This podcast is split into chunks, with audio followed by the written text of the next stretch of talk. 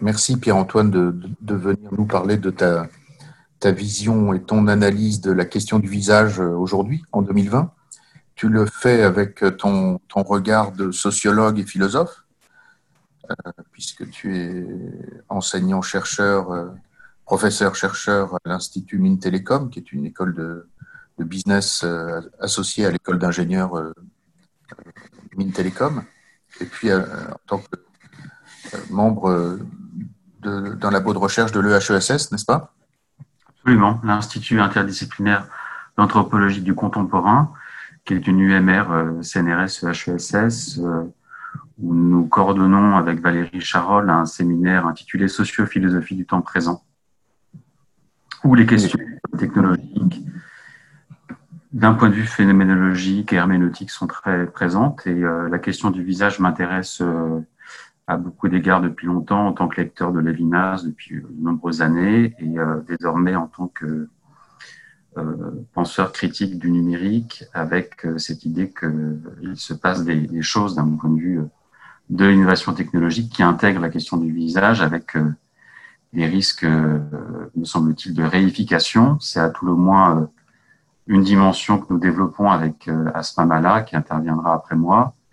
C'est cet enjeu de réification, ce risque de réification du visage qui nous interpelle. Moi, d'un point de vue phénoménologique, plutôt, je vais, je vais en parler et puis ASMA à travers des considérations plus économiques et, politiques. Voilà, je, je commencerai cette, cette, brève intervention euh, en disant que dans la société des écrans dans laquelle nous sommes, si l'on pense tout simplement aux écrans de nos smartphones ou de nos ordinateurs, la question du visage et des modes d'identification qui se répandent à des fins de surveillance par le biais du visage se pose de manière assez cruciale d'un point de vue socio-philosophique car nous assistons au développement de systèmes d'identification des individus dans les aéroports ou les espaces publics ou même dans certaines écoles qui reposent sur la numérisation du visage. Le visage se voit ainsi identifié par sa forme, par ses traits, dans une opération que l'on nomme la reconnaissance faciale. Alors de quoi cette reconnaissance faciale est-elle le nom? Et que dit-elle de certains penchants de nos sociétés? Et que nous dit-elle surtout de notre expérience du visage alors, dans un premier temps, je m'appuierai sur euh, le philosophe Emmanuel Levinas, qui fait du visage une question centrale. Comme nous le savons, il en a été beaucoup question déjà dans cette journée. Pour lui, le visage de l'autre nous saisit autant qu'il nous dessaisit. Le visage d'autrui est ce qui instaure une rupture par rapport à mon environnement subjectif, immédiat, au quant à soi, à mon autosuffisance. Il s'agit ici d'un geste radical pour Lévinas, celui qui consiste à dépasser finalement une conception totalisante de la société. La société n'est jamais pour lui réductible à un tout, mais se doit au contraire de maintenir des distances entre les êtres. Et je ne parle pas ici de distanciation sociale ou de distanciation virale, comme le disent les médecins, mais d'une distance qui produit, sous la plume de Lévinas, une proximité avec autrui toujours plus vive et intense. La distance est une condition de possibilité d'une proximité qui fait sens. Dans une telle configuration, le visage a une signification transcendante. Il évoque une rupture radicale dans la manière dont je me pense en tant que sujet. Alors, je cite un extrait de, tota-, Totalité infinie qui est particulièrement évocateur. La manière dont se présente l'autre, nous l'appelons visage. Cette façon consiste, ne consiste pas à figurer comme thème sous mon regard, à s'étaler comme un ensemble de qualités formant une image. Le visage d'autrui détruit à tout moment et déborde l'image plastique qu'il me laisse. Fin de citation. Sous la plume de Lévinas, le visage nous met face à un au-delà de l'être. Le visage, au fond, est l'expression de l'altérité radicale. Alors, à d'autres égards, et pour quitter euh, un moment Lévinas, pourrait dire que le visage est aussi l'expression de l'authenticité. Il nous rappelle à notre condition temporelle. Il marque le temps qui passe, l'expérience vécue. Je pense ici, en disant cela, à Albert Camus et à ces mots prononcés par euh, le narrateur euh, de la chute, Jean-Baptiste Clamence. après un certain âge, tout homme est responsable de son visage. C'est-à-dire que le visage nous révèle, et c'est sans doute pour cela qu'il nous manque quelque chose, comme une part d'être, pourrait-on dire, lorsque le sourire n'est pas visible, qu'il est caché derrière un masque. Même si depuis toujours, nous le savons, les masques sont l'enjeu d'une esthétique, peuvent être l'enjeu d'une esthétique de détournement, de renversement des ordres établis, qu'ils soient d'ordre social ou politique. Un autre point que j'aimerais évoquer ici est que dans la manifestation du visage, il y a un enjeu de reconnaissance individuelle et sociale. À cet égard, le geste qui est proposé par Agnès Varda et JR dans leur très beau film Visage, Village est à cet égard très évocateur, je trouve. Il vise à représenter les visages de personnes anonymes en très grand format sur des murs de leur ville ou de leur visage ou de leur village, en créant ainsi un effet de reconnaissance. Alors, sans entrer dans le détail de, ce film, de très beau film, je dirais simplement qu'il y a dans, dans, ce film une, une, poétique de reconnaissance qui se joue par les visages. C'est par eux, pourrait-on dire, que se construit l'intersubjectivité. Les visages on revient à Lévinas, sont un appel même à la responsabilité. Ils sont un enjeu de reconnaissance et de responsabilité. C'est pour cela que le face-à-face, sous la plume d'Emmanuel Lévinas, et je trouve ça très inspirant aujourd'hui, a quelque chose d'irremplaçable dans l'expérience d'autrui. En m'assignant à la responsabilité, le visage marque le commencement de l'éthique. Il ne s'agit pas simplement d'un visage que je verrai sur un écran, mais celui qui vient déstabiliser ma conscience, mon autosuffisance. En m'adressant à l'autre, je m'expose au risque propre à toute véritable interlocution, au risque d'être déstabilisé par l'autre et son visage qui est, sous la plume de Lévinas, l'incontenable. Le visage ne se contient pas, il me déborde en quelque sorte. Il déborde mon expérience sensible. On le comprend ici, le visage euh, n'est pas réductible à son image que l'on peut avoir à l'écran. Et d'une certaine manière, Lévinas nous mettait en garde contre ce risque latent de la perte des visages ou d'une proximité physique qui est nécessaire à l'épanouissement d'une certaine conscience d'autrui. Et si on parle ici d'une perte des visages, c'est bien parce que euh, je pense au visage non pas tels qu'ils sont susceptibles d'apparaître par les écrans, mais au visage tels qu'ils sont avec leurs traits et leurs expressions. Et je dis cela, bien sûr, en étant conscient aussi des bienfaits de cette situation qui est la nôtre aujourd'hui, celle qui rend possible de se voir en téléprésence, selon un terme de Paul Virilio. Se voir à l'écran, avec nos visages, mis en image, permet sans doute un peu de remédier à l'insuffisance générée par les écrits d'écran ou par le biais uniquement de la voix. Et l'utilisation massive de la visioconférence durant le confinement est assez révélatrice, nous l'avons vu, d'un besoin de nous parler aussi avec nos visages, de faire parler nos visages. Sans visage, dans une visioconférence à plusieurs, on peut très vite avoir cette curieuse impression de parler dans le noir. Mais ces possibilités de se voir à l'écran ne doivent pas nous faire négliger que le visage à l'écran n'est peut-être pas tout à fait le visage, puisqu'il est cadré, mis en image, il est aussi présent qu'absent. Le visage, pourrait-on dire, à l'écran, peut avoir quelque chose de spectral. C'est Jacques Derrida qui, on s'en souvient, qui a beaucoup développé cette dimension en questionnant ce qui se produit avec les nouvelles technologies. Et cette impression fantomatique hein, que Derrida décrivait avec euh, beaucoup de force, est d'autant plus saisissante euh, lorsque la connexion, tout d'un coup, ralentit ou n'est plus bonne. L'image se voit de l'autre se voit figée, un peu comme un spectre. Je mentionne cet élément très factuel et très matériel en soulignant que le visage de l'interlocuteur ou de l'interlocutrice est bien essentiel pour assurer la dimension métacommunicationnelle de l'échange langagier. On le sait, les théoriciens de l'école de Palo Alto, dans une logique de la communication, ont bien mis en évidence les aspects relationnels essentiels à toute communication. toute communication présuppose en effet un aspect physico-comportemental. Une communication ne se borne pas à transmettre une information, mais implique un comportement corporel, l'expression sur un visage. Alors comme nous pouvons le comprendre, c'est le tout de l'être que le visage exprime. Et si c'est le tout de l'être que le visage exprime, nos sociétés hypermodernes ont sans doute de quoi nous inquiéter d'un point de vue socio-philosophique, tout autant que d'un point de vue éthique. Et à cet égard, afin de, situer d'un point de vue euh, politique et socio-philosophique mes propos, euh, je rappellerai que pour un certain nombre d'auteurs, tels que Zygmunt Bauman euh, ou Gilles Deleuze,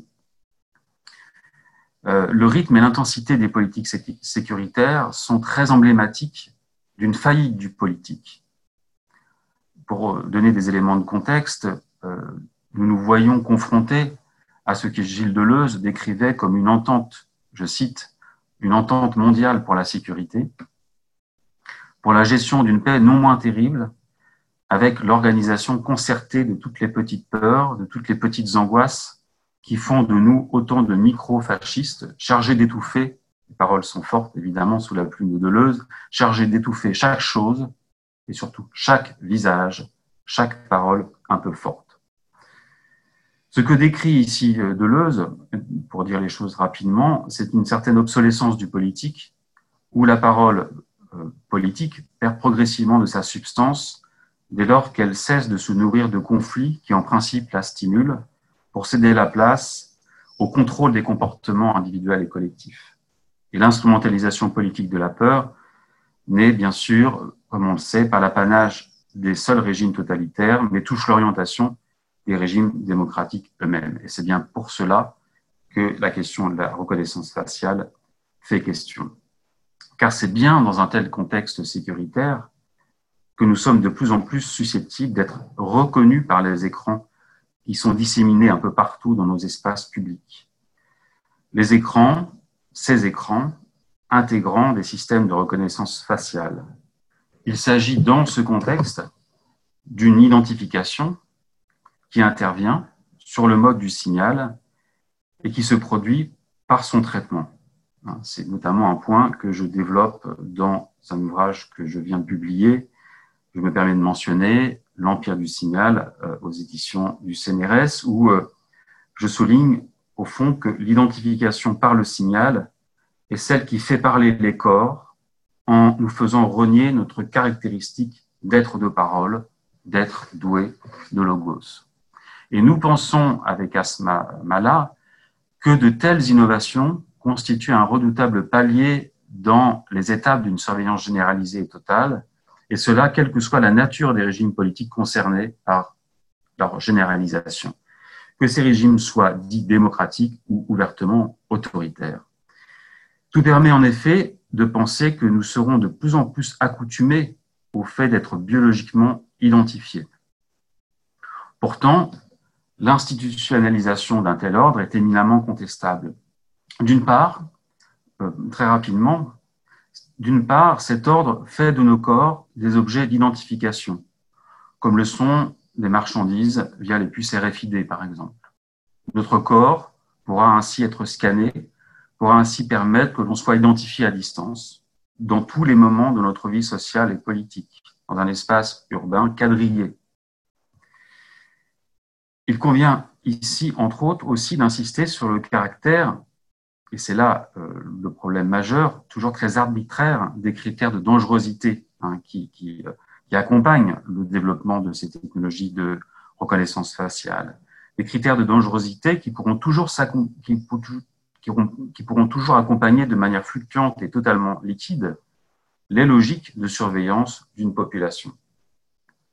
Il y aura toujours des motifs de reproches qui pourront nous être euh, directement adressés.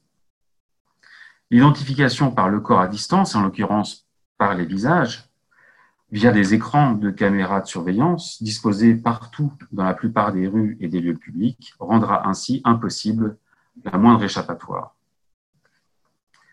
Or, vis-à-vis de ces questions et de ces problèmes majeurs que je, viens de mentionner euh, très rapidement, notre hypothèse et que la fréquentation au quotidien de ces technologies de reconnaissance faciale pourra assez vite contribuer à neutraliser finalement la vigilance dont nous devons faire preuve d'un point de vue éthique et critique à l'égard de la globalisation des usages policiers ou politiques de ces mêmes technologies dans une époque où les règles régissant l'exceptionnalité à l'échelle planétaire tendent à devenir une norme et qui repose sur le projet finalement de réduire euh, chaque individu à des critères normatifs très contestables, mais aussi en soumettant l'individu à un nouveau positivisme délétère. Alors pour terminer, j'évoquerai quelques idées euh, autour de la question finalement comment contrer ces tendances? Que faire? Je dirais euh, premièrement peut-être par la valorisation de la part sensible des images, des visages. Des visages qui ne se réduisent pas à ce que nous en faisons dans la société des écrans, justement, dans la société de l'image.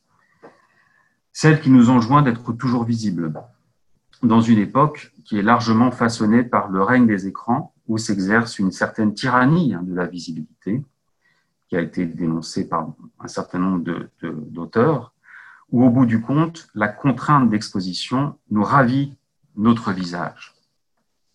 Alors pour terminer, et euh, pour ouvrir des, des, perspectives, je dirais que contrer cette obsession de vouloir tout rendre visible et présent doit sans doute nous inciter à nous réconcilier avec, un visage qui serait plus signifié que d'emblée donné et livré, ou irrémédiablement soumis à des logiques d'identification.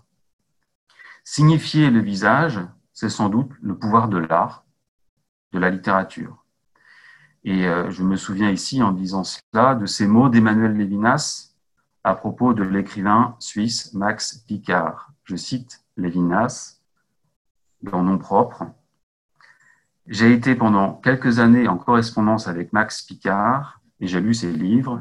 Je ne l'ai jamais rencontré, mais j'ai l'impression d'avoir vu son visage. On comprend ainsi que la lecture est ce qui nous permet de rencontrer une manifestation du visage de l'autre. Une parole de Lévinas, encore, fait retentir cela avec force. Cette fois, c'est un extrait de Éthique et Infini. Je cite Je pense qu'à travers toute la littérature, parle ou balbutie, ou se donne une contenance, ou lutte avec sa caricature, le visage humain. Alors, pour moi, Rappeler ces expériences où le visage n'est jamais thématisable, mais simplement signifié, est une manière de considérer le visage autrement que comme une part de l'humain réifié, lisse et numérisable.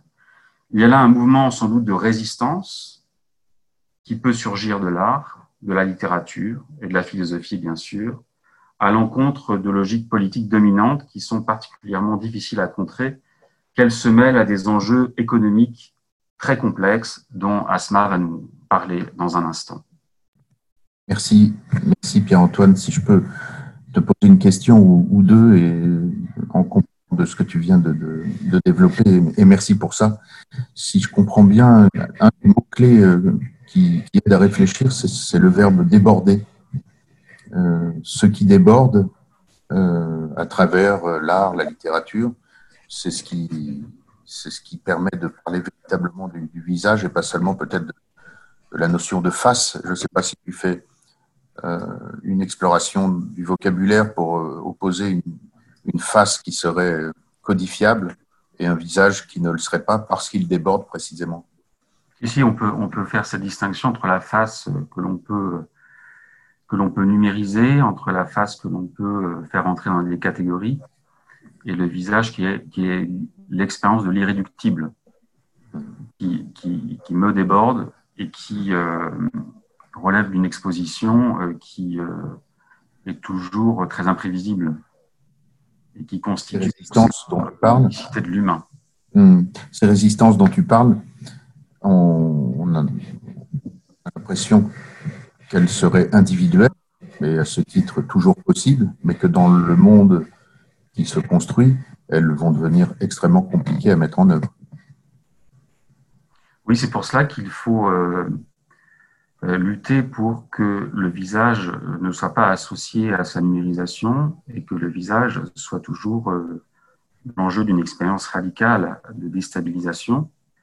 Et c'est pour cela qu'il me semble que l'art a un rôle considérable à jouer pour euh, toujours nous familiariser, nous rendre sensibles à une expérience du visage qui n'est pas le visage contenable. Donc j'ai parlé un peu de littérature avec ces références à Lévinas, que Lévinas fait à Max Picard ou à d'autres auteurs, alors même qu'il est le penseur du visage, il a, il a très bien expliqué que le visage est aussi ce, qui surgit dans la littérature. Donc on est bien là à un niveau, bien sûr, d'une expérience sensible. Euh, c'est aussi le, les visages tels qu'ils sont produits par les arts numériques et la façon dont aussi les artistes numériques se jouent des, du contrôle social de, ces technologies de surveillance euh, en créant la possibilité euh, de, démultiplier les masques euh, et les formes de visage pour précisément aussi se jouer d'un ordre qui serait l'ordre du contrôle social. Il y a là un mouvement sans doute de résistance qui peut surgir de l'art, de la littérature et de la philosophie bien sûr, à l'encontre de logiques politiques dominantes qui sont particulièrement difficiles à contrer, qu'elles sont elles à des enjeux, euh, des enjeux économiques complexes dont euh, Asma va vous parler. Voilà, je, m'arrête là. Merci Pierre-Antoine. Merci Lucas et merci Pierre-Antoine pour la, pour la transition. Alors, tu as esquissé quelques, quelques, quelques pistes que je vais euh, tenter de développer là à l'instant. Euh, donc, je vais, je vais, avoir une analyse qui est beaucoup plus euh, pragmatique, terre à terre, d'un point de vue économique et politique, et donc peut-être un tout petit peu plus euh, cynique que, que, la vision de Pierre-Antoine. Et peut-être qu'en ce sens, on est, on est complémentaires.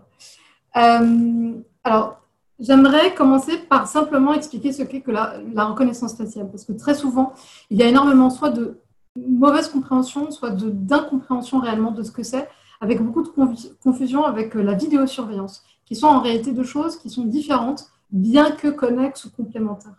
Alors, la, la reconnaissance faciale, c'est simplement un algorithme plutôt poussé en deep ou en machine learning qui permet, donc c'est des algorithmes hein, tout simplement, de l'intelligence artificielle qui permet en fait de reconnaître une personne à partir de son visage et de façon automatique. C'est-à-dire qu'on peut à la fois authentifier une personne, c'est-à-dire que si vous avez besoin d'avoir accès à, votre, euh, euh, à, un service euh, quelconque, à votre smartphone, etc., vous pouvez, à partir de votre visage, vous authentifier et avoir accès aux dix services, ou vous identifier. Et là, c'est plutôt une fonction qui est externe et souvent qui est dévolue à, ce qui est critiquable, à la surveillance policière ou sécuritaire. Où tout d'un coup, on va pouvoir, en surveillant la masse, pouvoir identifier un individu ou un groupe d'individus.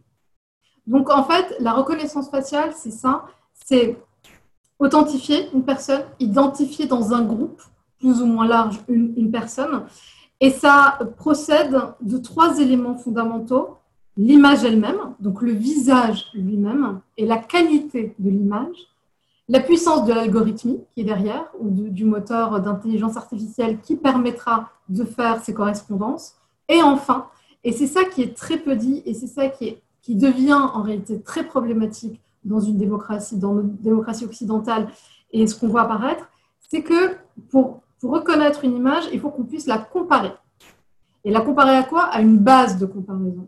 Et donc, ce qu'on voit apparaître un peu comme un réflexe pavlovien actuellement, y compris et même beaucoup en France, c'est ce réflexe du fichage. C'est-à-dire qu'on crée des fichiers avec des données biométriques et qui en fait constituent les fameuses bases de comparaison qui permettent à l'IA de reconnaissance faciale de procéder à l'authentification et à l'identification. Et en ce sens, c'est dangereux, potentiellement, politiquement, parce qu'on assiste à, des, réflexes de, fichage et qui, sous prétexte de pandémie, d'attentats, etc., et de, et de mise en place d'états d'urgence ou d'états d'exception, donc hors du droit commun, permettent tout d'un coup euh, de ficher une population entière. Mais j'y reviendrai. La vidéosurveillance, simplement pour finir sur, euh, sur la question de la définition, la vidéosurveillance n'est rien de plus que la robotique, l'infrastructure qui permet d'incorporer l'algorithme d'intelligence artificielle de reconnaissance faciale. Et, en fait, euh, la vidéosurveillance n'est que le véhicule. Mais jusqu'à présent, les villes ont été très très souvent équipés en vidéosurveillance, parce qu'à un moment donné en France, on a eu la folie des caméras sur les voies publiques, et ça a été très très à la mode en pensant que ça allait être tout d'un coup extrêmement efficace contre la délinquance, euh, tous les petits actes criminels, l'insécurité, etc.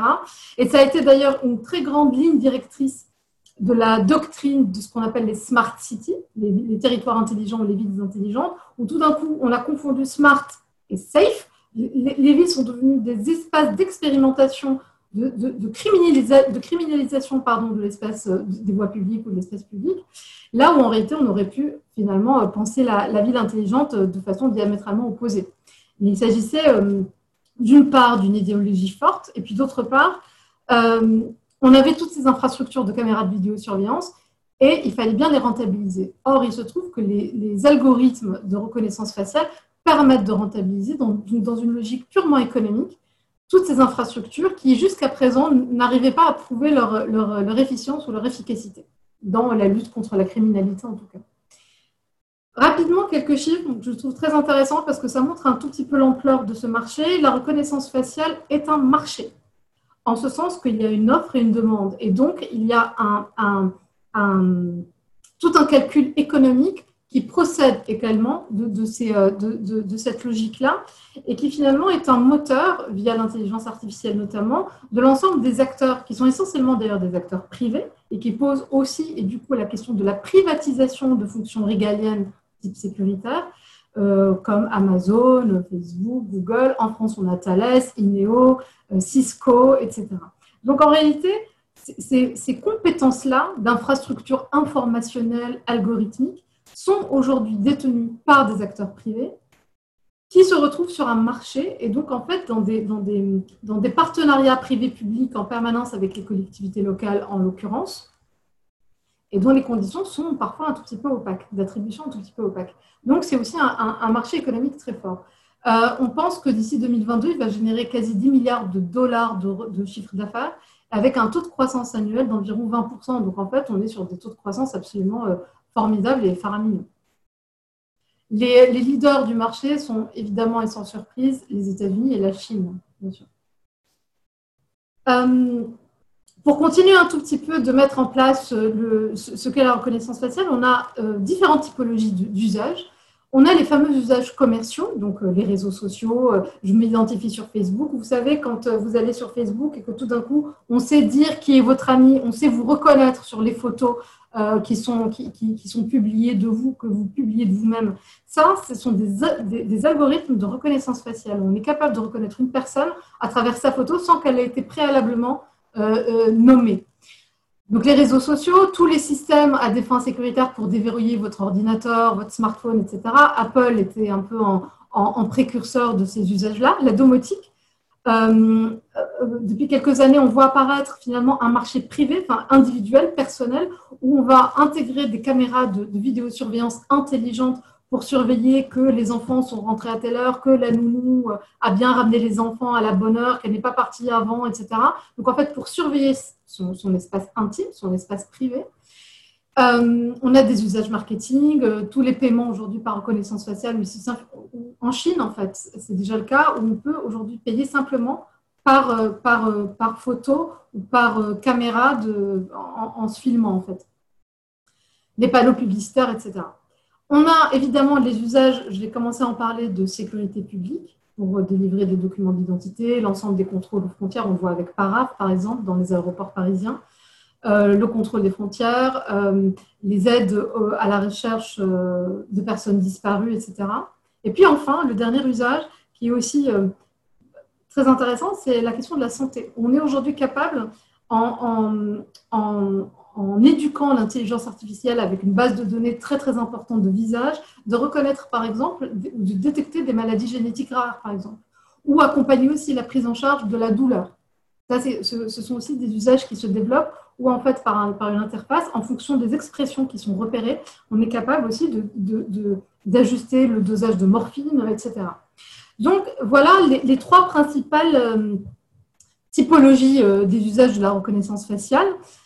Euh, et, je vous en parle parce que ce qui se passe aujourd'hui, c'est qu'on a un, phénomène, Pierre-Antoine on a un tout petit peu parlé, d'accoutumance. C'est-à-dire que très souvent, ce qu'on voit apparaître, c'est qu'on commence par introduire ces usages-là dans la sphère privée pour des usages d'expérience, pour une optimisation d'expérience personnelle sur bah, on va payer de façon plus rapide, on va euh, rentrer sur telle ou telle interface, tel ou tel site internet, tel ou tel réseau de façon beaucoup plus rapide et officiellement sécurisé.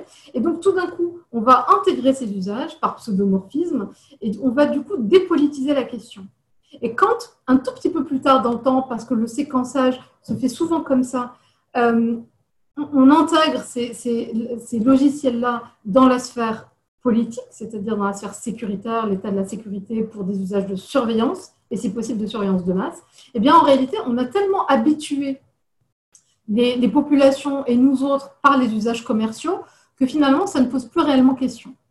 Et donc cette accoutumance-là est problématique parce qu'en fait, elle augmente le niveau ou le taux d'acceptabilité de, technologies qui sont pourtant extrêmement intrusives et qui peuvent même poser des vrais enjeux démocratiques et éthiques fondamentaux. Et du coup, c'est ce que je vous disais. Donc, on a aujourd'hui en plus un contexte qui est particulièrement favorable à cette, à cette introduction des usages sécuritaires, puisqu'on est dans une rhétorique de la crise, souvent, on est dans une rhétorique de la peur en permanence, la peur de l'autre, les insécurités, euh, les attentats, euh, la pandémie actuellement, etc. Et ce sont tout autant d'occasions, en réalité, de mettre en place euh, une rhétorique qui permette, en fait, ou qui permet d'introduire ces usages sans qu'elle ne fasse l'objet d'un débat démocratique très élevé ou d'un débat démocratique tout court, et qu'elle semble tout d'un coup évidente. C'est créer une forme d'évidence sur des usages qui pourtant ne le sont absolument pas, et qu'on rechigne à interroger ou à interpeller. Alors simplement pour faire un petit point sur euh, concrètement euh, les controverses euh, qu'on a eues ces, deux dernières années, puisque le sujet de la reconnaissance faciale est extrêmement vivace depuis, depuis 2018 à peu près dans le débat public. En Chine, évidemment, il y a toutes les questions du crédit social et le fait qu'en fait, euh, dans certaines, dans les, mégalopoles chinoises, on est quadrillé les rues de façon à pouvoir reconnaître les mauvais citoyens, les noter, les afficher et leur donner un système de crédit de bons ou de mauvais citoyens, qui leur donne derrière, d'ailleurs, accès à des droits civiques ou à des droits. Euh, en France, euh, l'année dernière, la zone PACA a voulu a commencé une expérimentation sur deux lycées, à Nice et à Marseille, où l'idée c'était de mettre des logiciels de reconnaissance faciale à, l'entrée des lycées de façon à pouvoir reconnaître et identifier les élèves, élèves qui, euh, pénétraient dans, l'enceinte de, des lycées. Alors, euh, le sujet est d'autant plus problématique que, en fait, on a affaire à un, public mineur. Donc, tout se pose aussi la question du consentement, etc. Entre-temps, euh, il y a quelques semaines, euh, le, tribunal administratif de Marseille a interdit justement l'expérimentation parce qu'elle n'est pas constitutionnelle. Juste, et, elle contrevient au RGPD justement pour les questions de, consentement et de consentement des mineurs. À Hong Kong, évidemment, où on a vu toutes ces manifestations, où on a voulu criminaliser ceux qui portaient des masques à un moment donné et puis qui, pouvaient euh, avoir un an de prison et puis plus de 3 000 euros d'amende. Euh, et la réponse en fait des manifestants, et l'exemple en hongkongais est très très intéressant, c'est de dire que finalement, bah, plutôt que d'obéir ou d'avoir peur, les manifestants sont descendus dans la rue avec des moyens de, pour euh, contourner finalement l'injonction euh, juridique et policière et pour dire finalement que porter un masque n'était pas un crime. Et donc ils en ont beaucoup porté. Et en ce sens, c'est assez intéressant parce que la technologie n'a rien de fatal. Euh, ou de définitif. C'est-à-dire que à chaque fois qu'on a une technologie nouvelle qui arrive et qui monte en puissance, la réponse qu'on a de la société civile ou des, personnes finalement qui, se battent pour les libertés numériques et les libertés tout court euh, s'adapte en permanence. Et donc c'est un jeu du chat et de la souris qui est en, itératif permanent. Et c'est assez intéressant d'ailleurs à analyser. Et puis enfin, aux États-Unis, évidemment, avec le, le, le, mouvement actuellement des Black Lives Matter, où on a eu un moratoire des GAFAM, IBM, Amazon, Microsoft, etc., en disant qu'ils allaient pour une année et dans, des, dans un périmètre assez flou, euh, suspendre la vente de leur euh, logiciel de reconnaissance faciale euh, aux agences fédérales et à la police et aux polices étatiques américaines ça procède beaucoup de la posture politique et du discours. N'empêche que c'est assez intéressant d'identifier ce, signal faible ou ce signal tout court parce que, en effet, euh, ce que je vous disais tout à l'heure, les compétences aujourd'hui d'intelligence artificielle sur ces algorithmes-là est, définitivement les, par le secteur privé, et notamment par ces métaplateformes euh, numériques. Et donc se pose fondamentalement la question derrière de la souveraineté. C'est-à-dire que si tout d'un coup on sous-traite, ou plutôt on surtraite la question sécuritaire, qui est une fonction régalienne fondamentale, au secteur privé, et, c'est d'autant plus problématique quand ce, secteur privé sont des métaplateformes qui elles-mêmes sont américaines, donc qui ne procèdent même pas toujours de la juridiction européenne, se posent des questions politiques du rôle de l'État et du rôle de la réglementation qui, sont, euh, qui doivent être et qui commencent à entrer au cœur du débat actuellement. Du coup, l'enjeu, c'est évidemment un enjeu de surveillance de masse. Euh, et le risque qu'on a, c'est d'arriver à ce triptyque que je, vous montre là, c'est-à-dire que tout d'un coup, on va avoir des algorithmes d'intelligence artificielle, de reconnaissance faciale, mais en fait, on peut aller élargir aux drones. Euh, pendant la pandémie, à un moment donné, on nous avait aussi parlé de bracelets électroniques et aller tout d'un coup vérifier qu'on était bien, euh, pour ceux qui étaient symptomatiques, et, Covid plus, Covid positif, qui étaient bien enfermés chez eux, en quarantaine, qu'ils ne sortaient pas, etc. Donc c'est fondamentalement une société du flicage qui peut se mettre en place via ces algorithmes d'intelligence artificielle divers et variés. Donc ça, c'est le premier angle du triptyque. Le deuxième, je vous en ai parlé, c'est ce réflexe du fichage permanent, donc créer des fichiers de comparaison, et en fait qui fichent réellement la population avec des données qui sont extrêmement privées, des données personnelles très sensibles, à commencer par les données biométriques. Et enfin, et ce qui, est un tout petit peu encore balbutiant, mais qui est en train d'arriver, qui est en train d'être expérimentation, ce sont les d'être expérimenté, ce sont les logiciels de police et de justice prédictive. Et là, tout d'un coup, ça devient un, changement de paradigme idéologique pur, puisque tout d'un coup, on va passer d'un système, on risque de passer d'un système de la présomption d'innocence à la présomption de culpabilité. Puisque tout d'un coup, sur la base de l'ensemble des données qu'on a sur des gens qui auraient les mêmes, la même couleur de peau, la même euh, CSP euh, ou, classe sociale ou métier ou comportement que vous, et qu'on aurait tout d'un coup consolidé via ces, algorithmes d'intelligence artificielle, on aurait la possibilité de prédire potentiellement votre comportement avant même que vous n'ayez même pu avoir l'idée ou formuler l'idée de tel ou tel crime. Donc en réalité, on change totalement de système de pensée et d'idéologie. Et encore une fois, et en ce sens, on doit être assez vigilant sur ces questions-là qui sont fondamentalement éthiques et démocratiques. Et ce que je crains, et ce qu'on explique avec Pierre-Antoine, c'est cette histoire du glissement finalement du contrat social. Initialement, dans la philosophie du contrat, le deal, entre guillemets, qu'on a avec l'État, c'est qu'en effet, il a le monopole de la violence, mais en échange, il nous, il nous garantit une certaine paix sociale, une paix sociale. Et donc, l'équation qui s'est mise en place, c'est liberté contre sécurité. Et là, à l'aune de, l'économie numérique, qui est centralisée autour de la question de la donnée, et en particulier de la donnée personnelle, on a un glissement du contrat social qui va de liberté contre sécurité, mais surtout contre votre vie privée, contre notre vie privée. Et, et, et, la question est morale d'une part, et puis elle est aussi économique d'autre part, puisque se joue aussi autour de la question des données personnelles les questions de souveraineté. Et quand on sait qu'aujourd'hui, ces compétences-là, les infrastructures informationnelles sont totalement ou pratiquement à la main des métaplateformes américaines, se pose la question d'une nouvelle forme de cybercolonialité de l'Europe, de la France, sur, euh, et, même sur des fonctions régaliennes, donc sur des enjeux vraiment démocratiques, par rapport à des, à des acteurs qui ne sont pas, euh, qui ne sont pas, euh, qui ne sont pas nationaux. Donc les enjeux, je vous en ai parlé. Un petit mot quand même, j'ai oublié de vous en parler sur la question des discriminations. On en a beaucoup parlé récemment, euh, justement toujours à, l'occasion des mouvements Black Lives Matter. Euh, euh, en général, les, les, GAFA ont un des, arguments de vente, un des arguments commerciaux très forts des, des GAFA est de dire qu'ils ont un taux d'échec extrêmement faible ou un taux de réussite très élevé.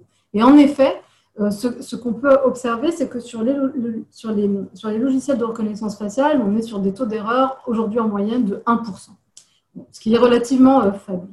Simplement, ce qu'on oublie euh, souvent de dire, ce que eux en tout cas omettent de dire, c'est que sur les personnes de couleur, le taux de, aux États-Unis en tout cas, donc sur les personnes noires, le taux d'erreur peut monter à 35%. 35% appliqués à une population, ça donne des proportions de gens qui potentiellement peuvent faire l'objet d'une erreur, d'une erreur, mais qui peut être absolument fatale derrière en termes d'action policière, sécuritaire contre eux, qui est phénoménale. Donc il y a aussi toute la question finalement de la fiabilité de la technologie et, de la, et donc du libre arbitre qui reste euh, à ceux qui finalement utilisent ces technologies-là. Et là se pose donc la question, évidemment, de, non pas de la, que de la transparence, mais de la loyauté de ces algorithmes-là vis-à-vis de ceux dont, ils sont l'objet, c'est-à-dire nous, c'est-à-dire la société civile, c'est-à-dire chacun d'entre nous. Se pose la question de l'autonomie de des agents qui utilisent ces algorithmes-là, puisqu'ils ne doivent rester que des aides à la décision et ne doivent pas se substituer à la décision elle-même. Or, aujourd'hui, ce qu'on voit dans les comportements, c'est plutôt l'inverse, c'est-à-dire que si l'IA, si l'algorithme l'a dit, c'est que c'est vrai, parce qu'on a une espèce de régime de vérité qui s'est mis en place, où la data, la donnée, parce que subjective, parce que quantifiable, mesurable, est ce qui se permet de se rapprocher le plus de la vérité. Or, en réalité, l'algorithme ou l'intelligence artificielle ne fait finalement que s'alimenter de l'existant et donc aussi des failles et des béances de l'existant, du réel. Donc, euh, euh, soyons collectivement sensibles et vigilants à ces questions qui sont très euh, fondamentalement éthiques. Et les points de fuite que j'aimerais pour terminer esquisser, c'est évidemment, j'en ai beaucoup parlé, la question de l'éthique comme éclaireuse peut-être d'un droit d'une nouvelle génération, on a eu les droits patrimoniaux, on a les droits sociaux. Peut-être qu'aujourd'hui, on peut aussi penser les droits systèmes, c'est-à-dire dans un, dans, dans, un monde où l'infrastructure numérique va être absolument transverse, prépondérante et omniprésente. Quelle nouvelle génération de droits, notamment en s'inspirant de ce qui se passe sur le mouvement des communs, etc., on peut envisager, on peut penser autour de la question des données personnelles et des, et des usages et de la façon dont, dont sont utilisés l'ensemble de ces outils, de ces instruments technologiques et peut-être penser aussi une nouvelle, commencer à penser une nouvelle éthique d'État, où l'État ne serait pas l'instrument du pouvoir dans une espèce de co-gouvernance avec le secteur privé et les métaplateformes, comme ce qu'on est en train de voir apparaître, mais plutôt un État comme contre-pouvoir, c'est-à-dire qui viendrait renforcer toute la, force finalement de la société civile, euh, des associations, euh, de, tous ceux, des lanceurs d'alerte, de tous ceux finalement qui, euh, maintiennent, qui maintiennent vivace finalement cette vigilance démocratique. Et en ce sens, on a peut-être un axe de réflexion euh, collectif à avoir sur qu'est-ce que l'État à l'aune de, cette, de ces nouveaux usages ultra sécuritaires.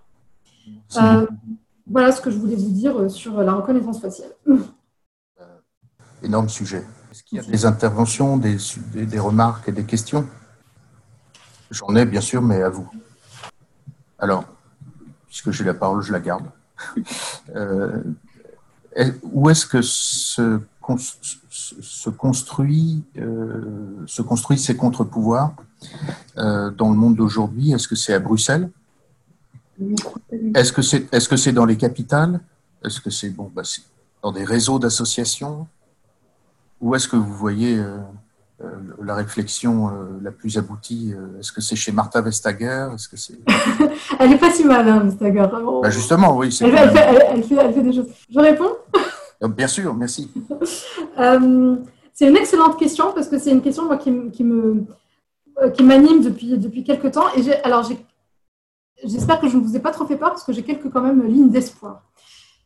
À mon sens, là où ça se joue, ce n'est absolument pas du tout dans les institutions à l'heure actuelle, mais c'est dans ce que j'appelle moi la démocratie latérale, dans tout ce qui est hors les murs institutionnels. Et c'est fondamentalement les lanceurs d'alerte, les associations, la Quadrature du Net, Ligue des droits de l'homme, etc., qui en fait tiennent aux libertés en général, aux libertés numériques en particulier, ou en tout cas euh, sont extrêmement attentifs et vigilants sur ces questions-là et procèdent et, et génèrent des actions légales et juridiques en permanence si on a interdit les drones, si on a interdit la reconnaissance faciale en zone PACA, si on a interdit les drones pendant la pandémie sur Paris, si on a interdit la loi Avia, euh, qui, la, vous voyez, la, loi sur, la censure des discours euh, haineux, etc., mais qui était ni fait ni à faire, c'est fondamentalement grâce à des actions, non pas, grâce aux mécanismes de contre-pouvoir institutionnel, type Conseil d'État, Conseil constitutionnel ou euh, tribunaux quelconques, mais bien parce qu'ils ont été saisis par les acteurs de la société civile. Et donc, ça se joue là. Et ce que j'ai trouvé absolument incroyable, et Pierre-Antoine pourra en parler, c'est que pendant la pandémie, on a eu ce stop Covid qui est arrivé tout d'un coup. Et euh, vous voyez, c'est l'application de, de, traçage euh, pour suivre l'évolution de la pandémie en quelque sorte. Et ce qui a été absolument incroyable, c'est qu'on a vu une espèce d'évolution du débat public où tout d'un coup, on a, eu le, on a eu un moment démocratique fort et fondamental parce que tout d'un coup, le débat public s'est cristallisé autour d'antagonismes entre ces acteurs publics-là, entre ces acteurs de la société civile-là, renforcés aussi par les intellectuels, il y a eu beaucoup, beaucoup de tribunes en ce sens, etc., et qui ont finalement infléchi par pression sur l'opinion publique, qui ont infléchi, alors Stop Covid peut-être pas, mais on voit sur les dernières décisions qui ont été prises récemment, ou le, le Health Data Hub, etc., on voit une inflexion des pouvoirs institutionnels qui n'osent plus aller jusqu'au bout de la réflexion ou qui tout d'un coup euh, sont pris d'un doute. Et en ce sens, c'est très intéressant parce que jusqu'à il y a trois mois, j'étais plutôt très sceptique. Et, c'est pour ça que je parlais beaucoup de repenser le rôle même de l'État, non pas comme élément de pouvoir, mais comme contre-pouvoir lui-même à ces nouvelles formes de pouvoir qui s'instaurent avec les méta-plateformes américaines notamment.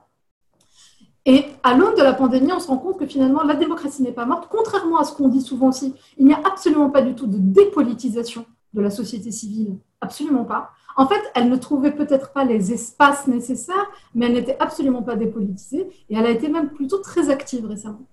Et donc toute la question, c'est comment continuer à renforcer ces prérogatives-là, comment continuer à renforcer ou même à participer à ces actions-là. Merci Asma. Vous venez de, mentionner le Health Data Hub. Je précise pour ceux ou celles qui ne savent pas, et je vous invite à aller voir de plus près, c'est une plateforme qui existe depuis un an, euh, un peu moins d'un an, et qui centralise les, données de santé des Français, euh, qui a remplacé un système antérieur qui s'appelait euh, système des données de santé, et ça a été confié à Microsoft. Voilà. Donc, problème de souveraineté.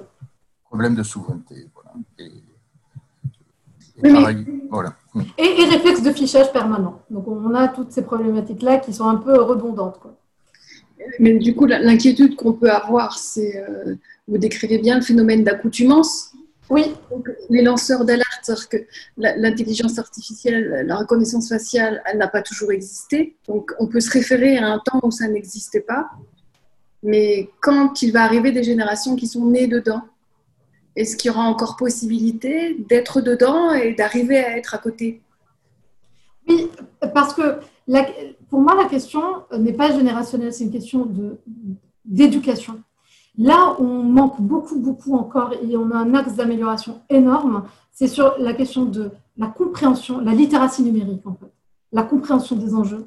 Euh, et, c'est assez affolant parce que quand on regarde un peu les programmes aujourd'hui euh, de l'école, du lycée, du collège, mais aussi, ce qui est encore plus grave, de l'ENA.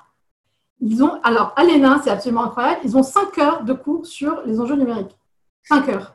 C'est absolument affolant. Et donc, quand on, et quand on voit d'ailleurs aujourd'hui l'agilité, entre guillemets, du personnel politique sur ces questions-là, on se rend compte que, en fait, on est en train de jouer notre avenir une forme de souveraineté, parce que la souveraineté totale dans un monde global, mondial, etc., je pense que c'est un dogme dont il va falloir revenir, la question de la souveraineté, mais on peut encore trouver des axes de souveraineté, euh, disons, euh, sur des périmètres donnés, des périmètres bien spécifiques.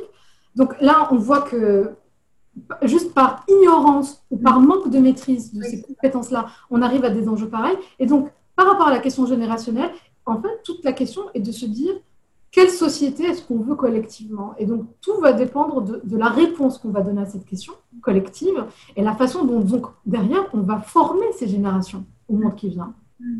Donc, la question de l'usage ou la question de l'addiction, l'économie de l'attention, etc., dans laquelle nous-mêmes sommes immergés, mais pour moi, absolument pas fatal, c'est une question politique.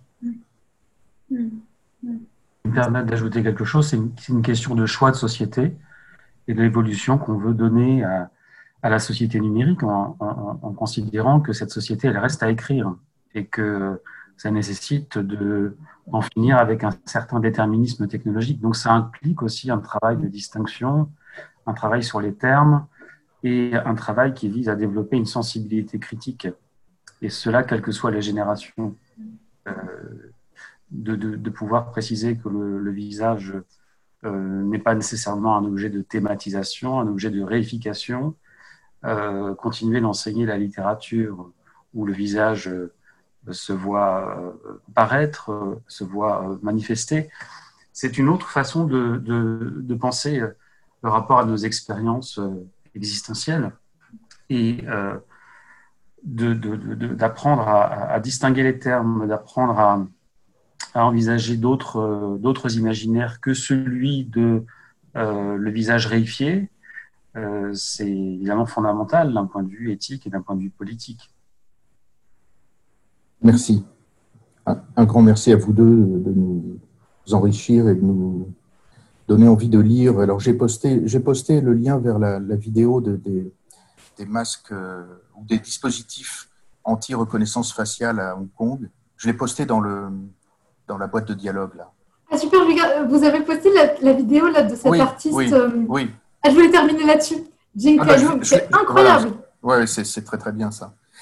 Euh, c'est une petite euh, projection, donc vous portez un bandeau euh, au-dessus de votre tête avec une projection sur votre visage qui transforme vos traits et qui vous permet d'échapper à la reconnaissance des caméras. Voilà. Ah et donc j'ai mis le lien dans la boîte de dialogue, je vous recommande de cliquer dessus, ça dure quelques minutes et c'est très chouette. Merci. Merci Lucas, parce que c'est vrai, j'ai oublié de la. Non, non, pas du tout. Non, non, on en a parlé hier avec Pierre-Antoine. Et, et, donc, un, un, un, grand merci à, à, vous deux. On fait merci beaucoup de, de merci, quelques Lucas. secondes. Merci à tout le monde. Merci, merci beaucoup.